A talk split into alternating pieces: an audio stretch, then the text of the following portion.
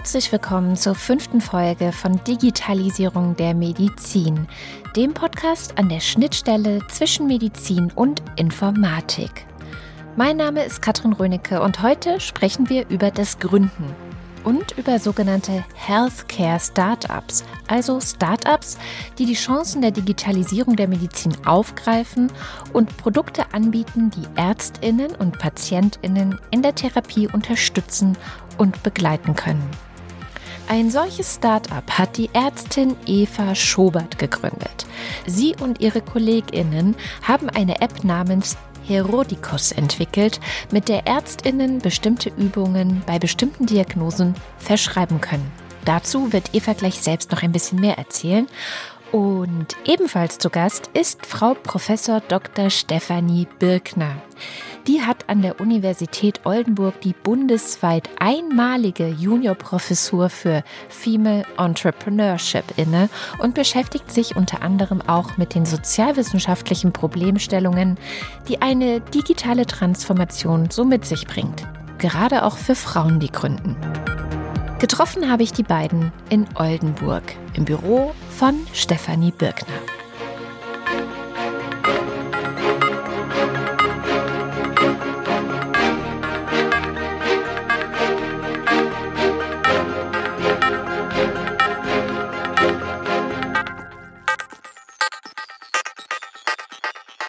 Eva, du bist Ärztin, die Gründerin wurde. Wie ist es denn dazu gekommen? Das kam eher zufällig, dass ich einfach im Alltag in der Klinik entdeckt habe, dass ich gerne meinen Patienten mehr bieten würde und dazu aber die Möglichkeiten nicht habe. Dann haben wir uns überlegt, wie wir das verwirklichen können. Ich habe zuletzt in der Reha-Klinik gearbeitet, in der Orthopädie und in der Onkologie. Das ist mit Krebspatienten. Und es ging eben darum, Patienten ja geeignete Sporttherapiepläne für zu Hause mitzugeben, die sie machen können, die in ihren Alltag passen, die Spaß machen und ja, also die zeitlichen Ressourcen sind begrenzt und auch man kann einfach nicht den gleichen Zettel jedem in die Hand drücken. Und das war das Problem. Für das ihr dann eine Lösung gesucht habt und ja auch gefunden, richtig? Genau. Also zuerst haben wir ein System entwickelt, wie wir Sporttherapiepläne individualisieren können. Und zwar unabhängig von der Erkrankung. Und das haben wir ausgebaut und getestet auch mit Patienten. Und dann haben wir entschieden, das zu digitalisieren. Mhm. War das so eine äh, spontane Eingebung zu sagen, okay, dann machen wir das jetzt digital oder Gab es da irgendwie eine Fügung, dass ihr gemerkt habt, das sind vielleicht einfach so viele Daten oder das ist so komplex, dass es einfacher ist, das digital zu machen? Das hat sich über mehrere Jahre entwickelt und eigentlich ausschlaggebend war dann, dass ein Mitgründer von mir, der auch Arzt ist, in seiner Praxis einen Freund behandelt hat, der mit Rückenschmerzen kam und für ihn eben so einen individuellen Plan zusammengestellt hat und der Freund war zufällig Softwareentwickler und kam dann auf die Idee, dass man das auch wesentlich vereinfachen kann vom Ablauf her. Also ein glücklicher Zufall noch dazu. Ja. Stefanie, du bist Professorin für Female Entrepreneurship. Das ist eines dieser Wörter, über die ich immer stolpere. Was ist das für ein Fach? Ich habe davon ehrlich gesagt, bevor wir diesen Podcast jetzt hier gemacht haben, noch nie gehört gehabt. Ist das neu? Das Fach selber ist nicht neu, der Inhalt selber ist auch nicht neu. Dass es eine Professur gibt, die sich damit nur beschäftigen kann, ist neu. Das ist eine Professur, die vom Bundesministerium im Rahmen dieses Exist-Programms gefördert wurde, um halt in diesem Schwerpunktbereich sich besonders zu engagieren. Also wir beschäftigen uns in unserem Team mit ganz unterschiedlichen Fragestellungen. Auf der einen Seite geht es darum, besser zu verstehen, warum bestimmte Menschen sich dafür interessieren, Entrepreneur zu werden, sich für ein Thema und ein Problem so zu begeistern, dass sie herausfinden wollen, wie sie das Problem lösen lösen können und warum sich ein Teil der Menschen dafür nicht beschäftigt und warum das gerade Frauen sind, die irgendwie äh, da ein paar Hemmungen mehr haben oder andere Motive haben oder unser Wirtschaftssystem vielleicht sie auch einfach nicht anspringt, ihre Kompetenz, ihre Qualifikation dann einzubringen. Und auf der anderen Seite beschäftigte ich mich damit, inwieweit Innovationen gendersensibel sind. Also inwieweit wir in dem Bereich, wo wir Ideen entwickeln, vielleicht ganz viel Potenzial vergessen, weil wir nicht darauf achten, dass Menschen da vielleicht unterschiedlich sind und dass dort Geschlecht eine große Rolle spielt. Und das fällt alles dann unter den Bereich Gendered Innovations. Welche Eigenschaften müssen denn GründerInnen mitbringen und äh, wo könnte dann das Geschlecht eine Rolle zu spielen beginnen? Menschen, die gründen wollen, brauchen vor allen Dingen erstmal Mut. Und dafür brauchen sie ein System, in dem sie sich sicher finden, sich ausprobieren zu können, Fehler machen zu dürfen, Dinge anders zu denken. Das fällt einem aber eher schwer, wenn man in einem Bereich unterwegs ist, wo man sich sowieso immer Bestätigung suchen muss. Also gerade in technischen Fächern, aber auch in der Medizin und in Ingenieursbereichen, in den Umweltstudien fällt es Frauen sowieso schwer, fachlich einen Fuß zu fassen und dann auch noch sich den Mut selber zuzusprechen und ich mache das jetzt auch noch anders, als ihr es macht, ist besonders herausforderungsvoll. Ich würde sagen, Mut ist das Erste und der Spaß am Lernen. Also Gründungen voranzutreiben bedeutet vor allen Dingen viele Fehler zu machen, stolz drauf zu sein, diese Fehler zu machen und im nächsten Schritt es genau anders zu machen, um weiter voranzugehen. Mm, kannst du das bestätigen, Eva, dass das Mut haben das Wichtigste ist und dass das Fehler haben etwas ist, was man sich dann eben auch trauen muss, beziehungsweise dann braucht man ja schon wieder Mut, Fehler zu machen. Hast du das auch so erlebt? Ich glaube, es hängt aber auch viel mit Gelegenheiten zusammen und glücklichen Zufällen. Wenn du jetzt von dir selber ausgehst, du hast gesagt, da gibt's was, da fehlt was, das möchte ich einfach selber entwerfen. Wie waren darauf zum Beispiel die Reaktionen? Haben Leute gesagt, boah, krass, dass du dich das traust? Oder ist das nicht ein bisschen viel für eine Person? Oder wie wurde darauf reagiert? Ich habe zuerst das ja mit meinem ersten Mitgründer diskutiert, die Ideen, und wir waren da sehr auf gleicher Wellenlänge. Und wir haben da gar nicht so viel an die Öffentlichkeit getragen. Wir haben das so still vor uns hin entwickelt. Und dann kam eben unser Softwareentwickler dazu. Und auch da haben wir das erstmal noch so im Team. Und als ich dann mit Kollegen drüber gesprochen habe, ja, da gab es einfach viele, die begeistert waren und auch viele, die dem gegenüber total kritisch und ablehnend waren. Aber es hat mich jetzt, also konstruktive Kritik fand ich immer gut und den Rest, oh, das hat jetzt eher noch angespornt. Wie lange hat es gedauert von der Idee bis zur tatsächlichen Umsetzung? Mm, also es hat bestimmt so zwei Jahre Vorlauf gehabt, wo wir das entwickelt haben auch immer wieder mit Patienten ausprobiert haben. Also gebremst hat da eher das Fachliche, weil man wollte natürlich auch, dass fachlich überzeugend ist und da zweifelt man dann eher und testet nochmal dies, testet nochmal das und das war jetzt nicht so die Unternehmensgründung, die da gebremst hätte, sondern wirklich, dass man sagt, okay, es muss Hand und Fuß haben, weil es in unserem Fall auch Ärzte und Physiotherapeuten überzeugen soll und das muss dann wirklich gut sein. Wer unterstützt denn Gründerinnen oder ja, wer hat euch dabei unterstützt, die ersten Schritte zu gehen? Weil wahrscheinlich muss man ja auch erstmal sehr viel Zeit investieren, aber sicherlich auch Geld. Wo seid ihr da angedockt? Also wir haben das mit dem Gründungs- und Innovationszentrum hier an der Uni, da haben wir ganz früh mal einen Termin gehabt und haben das so ein bisschen besprochen. Da war das auch noch sehr unkonkret. Hatten dann zwischendrin immer mal wieder so einen Termin und irgendwann kam eben dann auf so, ja, eigentlich könntet ihr Exist beantragen. Und dann haben wir das auch relativ schnell getan. Und durch die Exist-Förderung war, glaube ich, nochmal wie so ein Schalter umgelegt, dass man dann auch, man kann sich dann Vollzeit drauf konzentrieren und hat einfach nochmal viel mehr Drive. Eine Initialzündung war noch, dass an meiner, an der Klinik, an der ich vor Exist gearbeitet habe, da wurde ein großes Projekt gestartet und zur Begleitung des Projekts haben die eine App gesucht und ich habe dann damals mit meinem Chef und mit dem Geschäftsführer der Klinik geredet und habe denen von der App erzählt, dass wir sowas entwickeln und dann haben die gesagt, ja gut, dann machen wir das mit euch. Und die sind auch ein relativ hohes Risiko eingegangen, weil die App war damals noch nicht fertig. Und wir haben auch gesagt, wir wollen an euch in die Entwicklung mit einbeziehen, dass wir das wirklich passgenau für eure Bedürfnisse entwickeln. Und so haben wir dann ja, da eng zusammengearbeitet und die hätten genauso gut einfach irgendein fertiges Produkt nehmen können. Haben sie aber nicht gemacht und das war auch noch für uns so ausschlaggebend. Also Exist habe ich gerade schon rausgehört, war sehr, sehr wichtig für euch, für den Start. Stefanie, was ist es eigentlich Exist? Also wie muss ich mir das vorstellen, wenn ich jetzt im Bereich Medizin zum Beispiel unterwegs bin oder in einem anderen Fach? Wie komme ich daran? Was bringt es mir? Erzähl doch mal ein bisschen. Exist ist ein Förderprogramm, das es seit vielen Jahren vom BMWI gibt, was sich auf die Fahnen geschrieben hat, das Gründungsökosystem in Deutschland voranzutreiben und vor allen Dingen dort Gründung aus Hochschulen Also dort, wo das Wissen steckt, wo viel Information steckt, wo gerade in den jungen Wissenschaftlern, Wissenschaftlern ganz viele neue Ideen schlummern, dass die nicht einfach irgendwo nur in der Schublade landen, sondern wirklich für die Gesellschaft wirksam werden können und wirklich auch, wie wir immer sagen, auf die Straße gebracht werden können. Und Exist bietet die großartige Möglichkeit, einen Antrag schreiben zu können und dann ein Jahr finanziert zu sein, um an dieser Geschäftsidee weiterarbeiten zu können. Das heißt, man kann vorher noch nicht gegründet haben, sondern man wird ein Jahr lang an einer Hochschule begleitet, wird in die Netzwerke mit reingebracht. Das ist das sogenannte Exist-Gründungsstipendium. Und dann gibt es sogar noch eine Stufe, die eine Forschungsphase vorweg schaltet. Also wenn ich so einen ersten groben Prototypen habe, kann ich noch eine Zeit lang in der Forschung diesen Prototypen weiterentwickeln und bin so lange auch an der Uni angestellt. Weil es ist immer so ein bisschen herausforderungsvoll, wie ist das so mit Forschungserkenntnissen? Wie darf ich die denn verwerten? Man spricht dann immer von IP, Intellectual Property. Wem gehört das denn, wenn vorher Forschung quasi von der Gesellschaft über Steuergelder finanziert wurde? Darf sich damit dann jemand ausgründen? Und so werden Wege gesucht, wie man dieses Wissen wieder für die Gesellschaft wirksam macht, gleichzeitig darüber aber auch Gründungen voranbringen kann, die dann wirklich schnell über die Wirtschaft vorangetragen werden. Und da schließt dann auch wieder so eine Begleitphase an.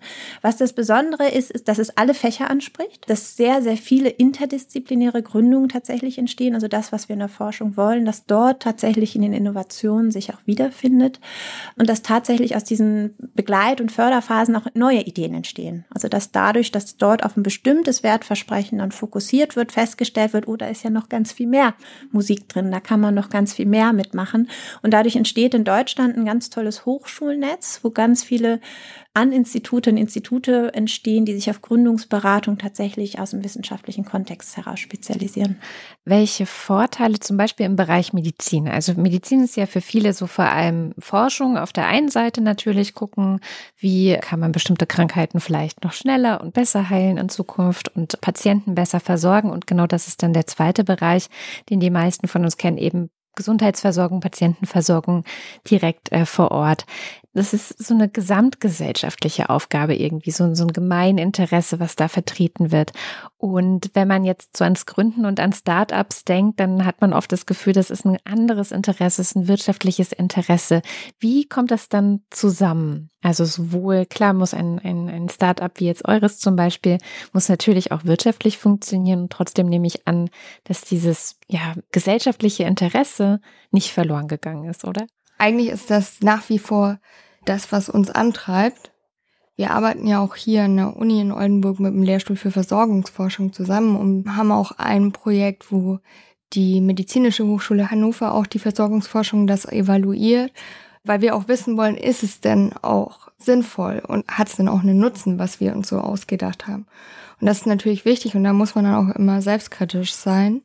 Das sind halt Aspekte, die will ein Investor nicht so hören. Aber es ist natürlich auch wichtig, immer zu belegen, dass das Produkt auch einen Nutzen hat. Und wie ist das Feedback? Also was sagen Ärzte, was sagen Patientinnen? Patienten sind eigentlich größtenteils begeistert und Ärzte-Therapeuten, die schon damit arbeiten, sind auch, ja, arbeiten gern damit. Aber das ist natürlich immer so medizinisch gesehen, das sind keine harten Daten. Also wir brauchen erst Studien, die wirklich auch belegen und dass es sinnvoll ist und dass es einen gesundheitlichen Vorteil hat, aber auch einen finanziellen Vorteil.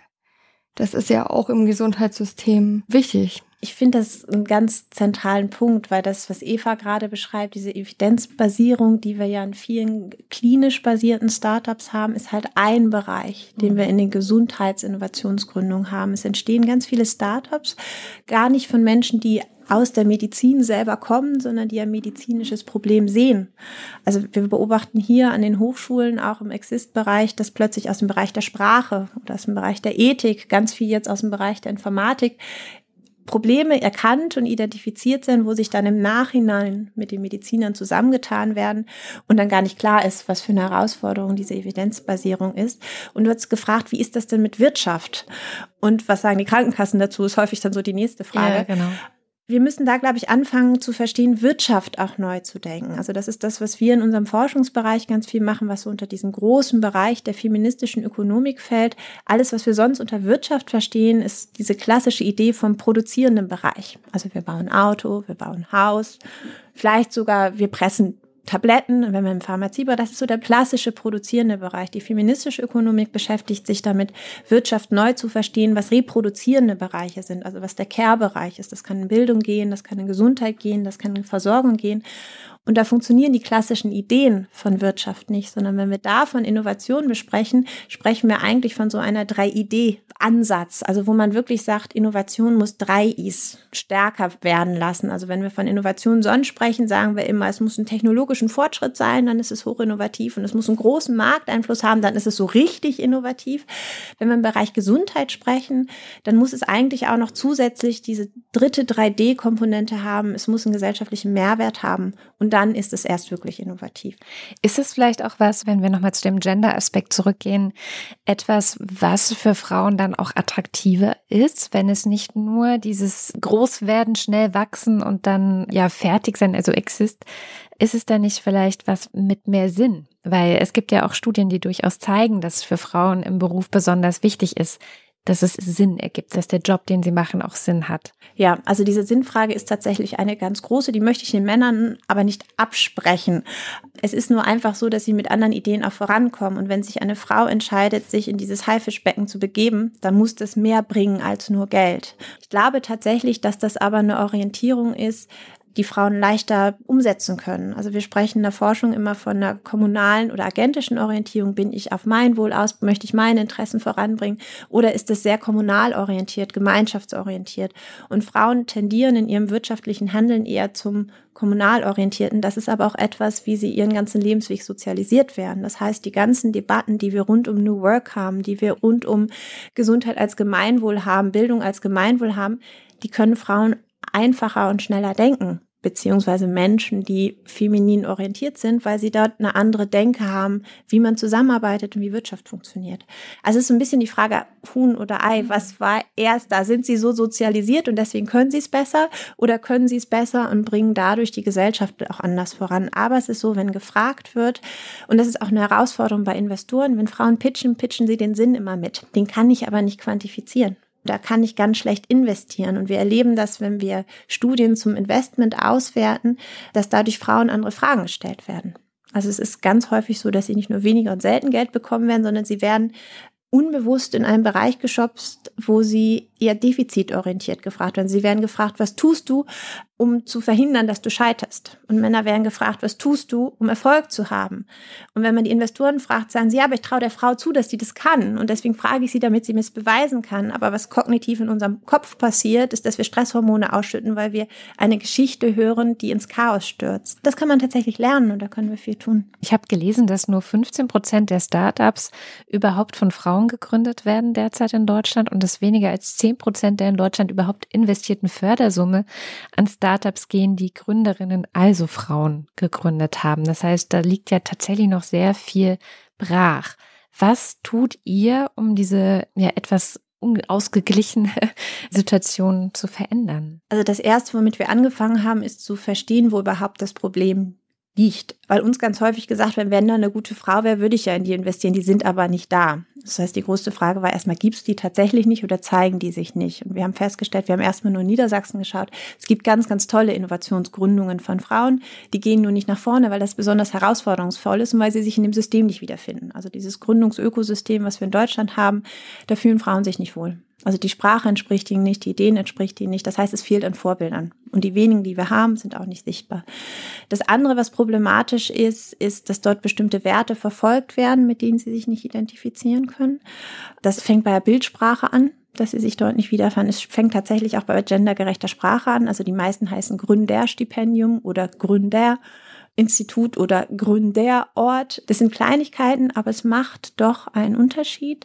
Wir haben festgestellt, dass an Hochschulen eher männliche Nachwuchswissenschaftler, die Jungs in den frühen Phasen der Schule auf das Thema angesprochen werden, weil Unternehmertum noch mit einer sehr harten, hierarchieorientierten, nicht kommunal orientierten Idee von Wirtschaft verfolgt wird. Da fehlen sie.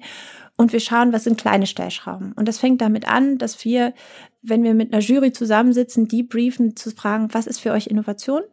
Und wen würdet ihr wie fragen? Weil es ist ganz viel unbewusst. Also dieser Bossy-Effekt oder wenn jemand sagt, das machst du ja wie ein Mädchen, das sagen ganz viele nicht bewusst. Also mhm. es ist mhm. ganz viel für Gender-Zusammenhänge zu sensibilisieren. Und manchmal sind es einfach andere Sprachen. Also wenn man eine Gründungsschule macht, wo man für das Thema Robotik faszinieren möchte, dann reicht es, wenn man sagt, es ist nicht nur ein Fußballroboter, den ihr bauen könnt, sondern es ist ein Pflegeroboter oder es ist etwas, was im Bereich Legasthenie und Bildung unterstützen kann, wenn ihr eine App baut. Also häufig sind es dann die Themen, die mich interessieren und nicht die Technik. Und dann geht es auch in die Innovationsgründung mit Frauen weiter. Hast du das gemerkt, Eva, dass bei deiner Gründungserfahrung das Geschlecht irgendwie eine Rolle spielte oder überhaupt in deiner Karriere? In der Gründungserfahrung hat es für mich persönlich überhaupt keine Rolle gespielt. Ich fühle mich da sehr wohl eigentlich in dem Bereich und finde sogar, dass Leute mit mir absolut genauso umgehen wie mit meinen Geschäftspartnern und ich habe halt in der Medizin ganz andere Erfahrungen gemacht. Also da war schon im Studium irgendwie ein Unterschied zwischen männlichen und weiblichen Studenten und auch in der Arbeit später. Und deswegen finde ich eigentlich dass im Gründerbereich das allein schon, dass es einen Lehrstuhl gibt für Female Entrepreneurship. In der Medizin ist das Problem gar nicht bewusst. Also was was sind das für Erfahrungen, die du gemacht hast im Studium oder auch später? Also du sagtest, da gibt es einen Unterschied zwischen Männern und Frauen. Was ist das für ein Unterschied? Ja, zum Beispiel unser Professor für Herzchirurgie, der sagte in der ersten Vorlesung, also alle Frauen können schon mal rausgehen, weil die können das nicht. Was? Ja. Oder ich komme aus ursprünglich aus der Unfallchirurgie und da war es auch so, dass Männer leichter an OPs gekommen sind als jetzt weibliche Assistenzärztinnen und das, obwohl man das eigentlich auch von den körperlichen Voraussetzungen her genauso gut machen konnte wie die Kollegen. Also ganz normaler Alltagssexismus ja. sozusagen. Also es hat dich nicht davon abgehalten, offensichtlich deinen Weg trotzdem zu gehen. Sind dir vielleicht Frauen begegnet, wo das anders war, die dann aufgegeben haben oder die sich da vielleicht auch kleiner gemacht haben, als sie eigentlich hätten sein müssen? Hm. Also mir sind halt generell wenig Frauen begegnet. Jetzt hm. im Bereich der Chirurgie, das ist schon noch viel mit Männern und bei Frauen war es eher so, dass die dann stärker in Konkurrenz treten. Dass dann so, weil jede Frau sich vermehrt beweisen muss, dann herrscht ein extrem starker Konkurrenzkampf unter Frauen.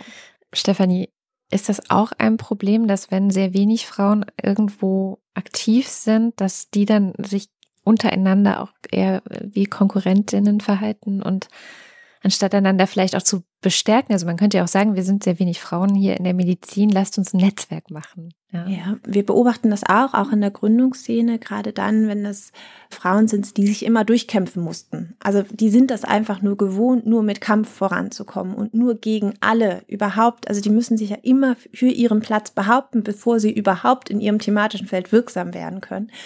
Wenn man vorsichtig sensibel darauf hinweist, sind die ganz erschrocken, weil das eine Verhaltensweise ist. Das ist ein totaler Panzer, den die aufbauen und dann gegen alle. Diese Stutenbissigkeit entsteht tatsächlich aber auch dann, wenn Ängste entstehen, wie das überhaupt möglich ist oder anders ist. Wir sind dazu übergegangen zu sagen, man muss nicht alleine Erste sein. Also wir fangen immer an, immer Tandems dann irgendwo mit zu positionieren, weil die dann sofort im Team sich da gemeinsam aufstellen können. Und ganz häufig wird das tatsächlich leider aber auch von den männlichen Netzwerken befördert, weil wenn die sich bekriegen, sind die nicht mehr im Weg. Das klingt jetzt ganz böse und das will ich auch gar nicht allen männlichen Netzwerken unterstellen, aber das wird teilweise dann schon strategisch genutzt.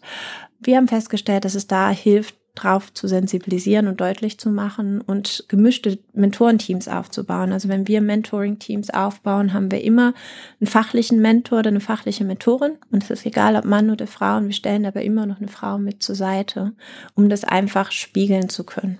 Wie wichtig ist es für dich, Eva, dich mit anderen auszutauschen, die auch vielleicht gegründet haben, die auch aus der Medizin kommen und dann aber so ein bisschen mehr in Richtung Digitales gehen? Das wird immer wichtiger weil am Anfang ähm, entwickelt man so vor sich hin und dann merkt man, okay, jetzt braucht man auch den Input von außen. Also bezüglich des Produktes, aber auch bezüglich von Arbeitsweisen, auch Tipps, die einem andere geben können. Und wir generell als Unternehmen sind total schlecht im Netzwerken, weil wir das hatten wir gar nicht auf dem Schirm und das äh, lernen, wir lernen das jetzt erst so schrittweise und das ist eben ein Aspekt, der total wichtig ist und Mir war das nicht bewusst, auch meinen Mitgründern nicht, weil wir eben alle so mehr aus dem Fachlichen kommen. Am Anfang dachte ich auch immer, boah, das ist totale Zeitverschwendung. Ich stehe hier auf einer Veranstaltung rum und mache nur Smalltalk. Und ja, man musste das auch erstmal zu schätzen lernen. Ja, also es ist wirklich wichtig. Macht auch mittlerweile mehr Spaß. also auch der Smalltalk. Ja. Was hast du von anderen schon mitnehmen können für dich dann, wenn du jetzt im Austausch warst? Ähm, ganz viel praktische Tipps, dann wieder weiterführende Kontakte und einfach, ja, interessante Geschichten. Nochmal zurück zur Digitalisierung der Medizin. Welche Vorteile, jetzt mal auch allgemeiner gesprochen, nicht nur bei deiner App, haben denn Ärztinnen und Patientinnen theoretisch, wenn jetzt Apps auf dem Smartphone ins Spiel kommen? Also wenn es um Therapie und auch Heilung geht. Also zum einen ist das, dass die Ärzte untereinander oder Ärzte und Therapeuten ein Arzt und eine Apotheke viel besser miteinander kommunizieren können, besser miteinander zusammenarbeiten können, so dass man unnötige Doppeluntersuchungen vermeiden kann. Man kann einfach den Patienten auch besser mit einbinden, dem die Verantwortung in die Hand geben. Und dann werden viele Abläufe beschleunigt. Also im Moment, also niemand faxt mehr außer Ärzte. Das ist total peinlich. Und es dauert immer ewig, bis man, wenn man aus einer anderen Praxis, anderen Klinik Infos braucht, dann ähm, hängt man da ewig am Telefon oder äh, faxt hin und her und das nimmt Zeit weg. Ist dann also auch die Idee sozusagen so ein bisschen, dass der Patient oder die Patientin hat in der Tasche oder hat bei sich ja oft eben so ein Smartphone und da sind Informationen drauf und die sind dann auch leichter teilbar zwischen Praxen zum Beispiel oder zwischen ja. Kliniken. Ja, absolut. Und auch, also es muss so sein, dass die Patienten den Überblick haben und auch die Daten in der Hand haben. Dass die sich auch wirklich verantwortlich dafür fühlen. Und dann kann jeder Patient auch entscheiden, wem zeige ich was.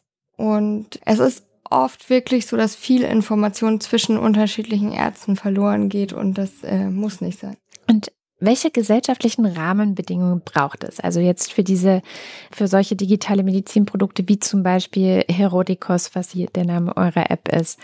Damit meine ich, was muss die Politik auch tun, damit sowas überhaupt vorankommen kann, damit es auch wirklich sinnvoll eingesetzt werden kann? Wir haben schon über Krankenkassen gesprochen, dass die vielleicht auch sagen, ah, das ist, das ist gut, das benutzen wir oder das fördern wir oder das bezahlen wir vielleicht auch. Also sowohl die Politik Politik stellt Weichen. Zum einen natürlich Regularien, was aber auch gut ist, weil es ist, wir brauchen auch eine Qualitätskontrolle von Produkten in dem Bereich. Wir brauchen Datenschutz, der auch sinnvoll gestaltet ist. Also die Regularien, die sind da.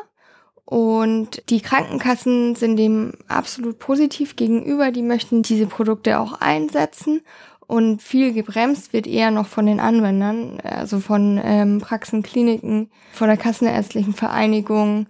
Ja, also jede Praxis hat halt noch ihr Faxgerät. okay. Und da muss einfach auch so ein bisschen mehr Offen Offenheit da sein. Und als Ärzte, Therapeuten und Akteure im Gesundheitswesen können wir uns das von Firmen aufdiktieren lassen oder wir können das aktiv mitgestalten. Und da gibt's halt noch wenig Bestrebungen, dass man sagt, okay, wir müssen uns umstellen, wir müssen das sinnvoll digitalisieren, aber dann gucken wir auch, dass wir selbst dran arbeiten. Das ist noch leider nicht so, ja, so verbreitet. Ist das auch was, was du als Aufgabe für euch siehst, für die Zukunft da in den Kontakt auch zu gehen und so also ein bisschen Überzeugungsarbeit auch mitzumachen? Ja, absolut, weil also jeder schimpft dann über Produkte, die man einfach vorgesetzt kriegt von irgendeiner Firma, die nichts mit dem Medizinbereich zu tun hat und mit der man dann nicht gut arbeiten kann. Da regt sich jeder drüber auf, aber niemand sagt, ja, man kann das viel besser lösen. Wie lösen wir es denn? Und das ist ähm, auch schade. Gibt es das auch, Stefanie, dass Startups, die schon auch existieren oder die schon angefangen haben zu arbeiten aus der Forschung heraus, dass die sich auch bündeln und wieder zurück in ihren Bereich versuchen auch zu wirken? Jetzt, um an dem Beispiel Medizin zu bleiben, zum Beispiel eine größere Akzeptanz für Apps auf dem Smartphone, die dann aber in, wieder unterstützend wirken können. Also gerade wenn wir es von digitalen Startups und Innovationen sprechen, funktioniert das einfach gar nicht mehr singulär in einem Raum. Also da müssen wir auch neu Rollen verstehen, wer übernimmt da irgendwas und wer, wer begleitet da irgendwas. Da werden Patienten plötzlich zu Forschungsobjekten, weil die Daten total relevant sind, wenn sie hinterher aus dieser App wieder in die Forschung gehen können, weil dann große Datensätze werden. Also die Ströme, Wertschöpfungsströme, wie man klassisch Wirtschaft sprachlicher sagen würde, die verändern sich komplett. Also dieses Thema User Innovativeness ist ein ganz großes im Digitalbereich und auch im Gesundheitsbereich. Also inwieweit trägt der Endnutzer oder die Endnutzerin oder der Mensch, der dieses Produkt dann nutzt, dazu bei, dieses Produkt weiterzuentwickeln. Und dann gibt es nicht irgendwann ein fertiges Produkt, sondern es wird dauerhaft optimiert und dauerhaft besser. Das ist ja auch der Vorteil der Digitalisierung, dass man das anpassen kann. Manchmal werden Dinge ganz einfach auch vergessen. Also es gab ja dieses Aufkommen der Gesundheits-App und Apple hat es damals geschafft, 50 Prozent des Marktes zu vergessen, weil sie den Menstruationszyklus vergessen haben. Also manchmal ist da Digitalisierung auch verhindernd. Es wird ja häufig gedacht, dass durch digitale Technologien gerade im Gesundheitsbereich alles so viel fairer, neutraler und klarer wird. Aber auch das ist menschgemacht und wenn ein Mensch eine Lücke vergisst, ist sie da, ganz besonders im Gendersensibilisierung. Bereich. Wenn es um die Frage geht, wie interdisziplinär arbeiten wir und wie gehen wir hin und zurück. Bei Daten ist es ein ganz starker, klarer Austausch und da ist gerade im Medizinbereich die Frage, wie können wir damit umgehen, wie dürfen wir damit umgehen. Da ist tatsächlich Ethik eine Frage, aber auch Datenschutz eine ganz große Frage.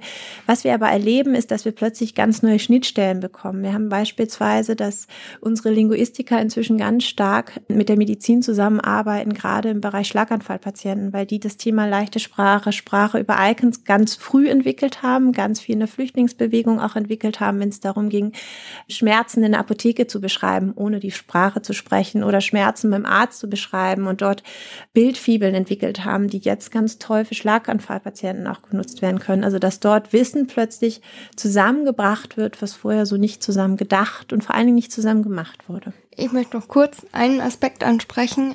Bei der Digitalisierung ist aktuell ist es so, dass es Produkte gibt für große Patientengruppen, für Diabetiker, für Rückenschmerzpatienten, weil die Entwicklung natürlich kostspielig und aufwendig ist und man will dann auch dementsprechende Userzahlen haben. Das wollen auch die Krankenkassen. Aber was da auch noch total außen vor ist, sind Patientengruppen, die eben nicht so große Zahlen aufbringen, wie zum Beispiel Krebspatienten oder extrem adipöse Patienten, die auch gut mit einer App trainieren könnten, weil sie eben nicht in das äh, Standard-Therapieprogramm eingeschleust werden können. Also es gibt immer Randgruppen, die da trotzdem allein gelassen werden. Deswegen haben wir auch versucht, eher eine Plattform zu entwickeln, wo verschiedene Krankheitsbilder eingespeist werden können, als ein Produkt für Rückenschmerzen oder für Knieschmerzen. Generell ist es aber so, dass wirklich, wenn ich Probleme habe, die nicht so Mainstream sind, dann finde ich da auch noch keine Produkte und noch keine digitalen Lösungen. Jetzt ist die Frage noch, die sich mir stellt, kann denn jede und jeder einfach gründen oder was sind da so die wichtigsten Skills, sage ich mal, die man vielleicht auch jetzt, Eva, du hast es ja schon hinter dir, von denen du vorher nicht wusstest, dass du sie brauchen wirst. Ja, also es ist wirklich so, man muss immer offen für Neues sein, weil man lernt unheimlich viel, unheimlich schnell. Aber man muss das auch so sehen, das ist ja nicht nur für die Gründung, das ist eigentlich fürs ganze Leben, was man da lernt. Also ich musste viel im Bereich Finanzplanung, BWL lernen. Aber wenn ich irgendwann nochmal eine Praxis eröffnen möchte, brauche ich das genauso. Und das hat man eigentlich früher nie gelernt und das ist auch unglaublich interessant alles. Ja, man muss einfach sehr, sehr offen sein und ja, muss auch wirklich zugehen auf Institutionen, auf Menschen, wenn man braucht Hilfe. Man kann nicht in jedem Bereich da alle Weisheit haben. Ja. Habt ihr schon, also seid ihr schon gewachsen? Gibt es schon MitarbeiterInnen jenseits von euch oder kommt das dann irgendwann erst noch? Ja, das ist gerade der Knackpunkt. Also wir hätten genug Arbeit für die doppelte Anzahl an Menschen, aber wir brauchen noch Geld dafür. Und das ist eben genau dieser Knackpunkt, wo wir gerade dran sind. Also wir pitchen und ja, haben uns für verschiedene öffentliche Förderprogramme beworben und also es ist wirklich ein langwieriges Vorhaben und mit vielen Diskussionen verbunden. Und ja, im Medizinbereich ist es einfach schwierig, weil man vorher viele Ausgaben hat für Forschung, für Zertifizierung. Für Qualitätssicherung und erst dann kann man Geld verdienen damit. Und dass die Investoren, die jetzt rein aus der Wirtschaft kommen, die wollen immer erstmal Umsätze sehen, Nutzer sehen und das ist dann schwierig auch rüberzubringen, dass es halt anders läuft im medizinischen Bereich. Das heißt, da kommt dann im Grunde genau das, was wir vorhin gesagt haben, wieder ins Spiel, dass es eigentlich auch ein Stück weit eine gesellschaftliche Aufgabe ist, dann solchen Menschen unter die Arme zu greifen, oder, Stefanie? Das und wir müssen wirklich anfangen, Innovation und Wirtschaft anders zu denken, weil dort wird ein Mehrwert generiert. Den kann ich nur nicht mit meinen klassischen Formeln, wie ich früher ein Investment berechnet habe, berechnen. Also das skaliere ich auf eine ganz andere Art und Weise, aber wenn es läuft, dann dafür ganz schnell. Das bedeutet viel Loslassen von bestehenden Konzepten und neu verstehen, auch für die Investoren, aber auch für sowas wie Accelerator, für Hubs. Solche Startups müssen anders begleitet und gefördert werden und die brauchen ganz früh auch schon ganz andere Netzwerke. Ich glaube, da muss man das, was, was man sonst von den Startups fordert, sprechet doch mal bitte mit euren Kunden einfach mal umsetzen und die Startups tatsächlich mal fragen, was braucht ihr denn? Also viele Förderprogramme in Deutschland und auch viele Institutionen werden von der Politik gemacht die wenigsten von denen haben gegründet und noch weniger im Gesundheitsbereich. Und ich finde es einfach unglaublich wichtig. Wir haben immer gesagt, wir müssen die Frauen fragen, um zu verstehen, wie die gefördert werden. Fragt doch doch mal bitte die Medizin-Startups, was sie wirklich brauchen. Es ist einfach was anderes. Und dort ist auch nicht digitales Geschäftsmodell gleich digitales Geschäftsmodell. Wenn es zertifiziert werden muss, wenn ich klinische Studien da begleiten muss, ist es nochmal was anderes. Das heißt aber Fragen stellen. Und ähm, das ist tatsächlich das Wichtigste, was man, glaube ich, in dieser ganzen Gründungsszene verstehen muss und auch als Mensch, der selber durchstarten möchte, ist, man muss loslassen. Also bestehende Konzepte funktionieren A, woanders ganz anders und manche Dinge, die man glaubt, die sind genau so gegeben, lösen sich plötzlich in Luft auf, weil es in anderen Zusammenhängen ganz andere Möglichkeiten gibt. Da hinzuschauen. Und ich zitiere da immer Pippi Langstrumpf total gerne, ähm, weil die hat in, sagt in einem Buch ungefähr, habe ich noch nie gemacht, bin ich ganz sicher, dass ich das kann. Und ich glaube, das ist so die wichtigste Haltung, die man mitmachen kann. Wenn man erstmal davon ausgeht, dass man es kann, kommt man an einen Punkt, wo man entweder feststellt, man kann es nicht. Und dann kann man es entweder lernen oder sich im Netzwerk jemanden suchen, der es kann, oder man kann es. Also es kann eigentlich gar nichts passieren. Man lernt was, man lernt neue Leute kennen oder man fällt, stellt fest, man hat eine Kompetenz, von der man noch nichts wusste. Und ich glaube, das ist so eine Gründung und Innovation hat ganz viel mit Haltung zu tun und weniger mit Kompetenzen. Kompetenzen und Wissen kann ich mir hinterher einkaufen. Wenn ich aber eine gute Haltung habe und das voranbringen möchte, bin ich in dem Pitch das erfolgreich. Und damit komme ich dann auch voran. Das war eigentlich ein wunderbares Schlusswort. Vielen herzlichen Dank. Danke dir. Ja, danke.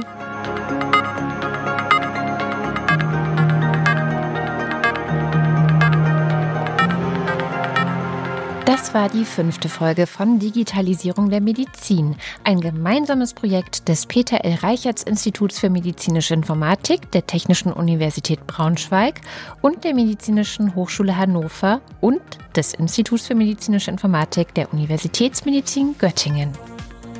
Digitalisierung der Medizin wird gefördert durch Mittel des HiMed-Konsortiums und des Bundesministeriums für Bildung und Forschung und ist eine Produktion von Haus 1. Initiiert und thematisch bearbeitet wurden die Sendungen von Dr. Marianne Behrens, Ina Hoffmann, Joanna Warnecke vom Peter L. Reichertz Institut für medizinische Informatik der TU Braunschweig und der Medizinischen Hochschule Hannover sowie Marie-Louise Witte von der Hochschule Hannover. Redaktion und Moderation Katrin Rönecke, Musik Oliver Kraus. Weitere Infos zur Sendung findet ihr auf digitalisierungdermedizin.de.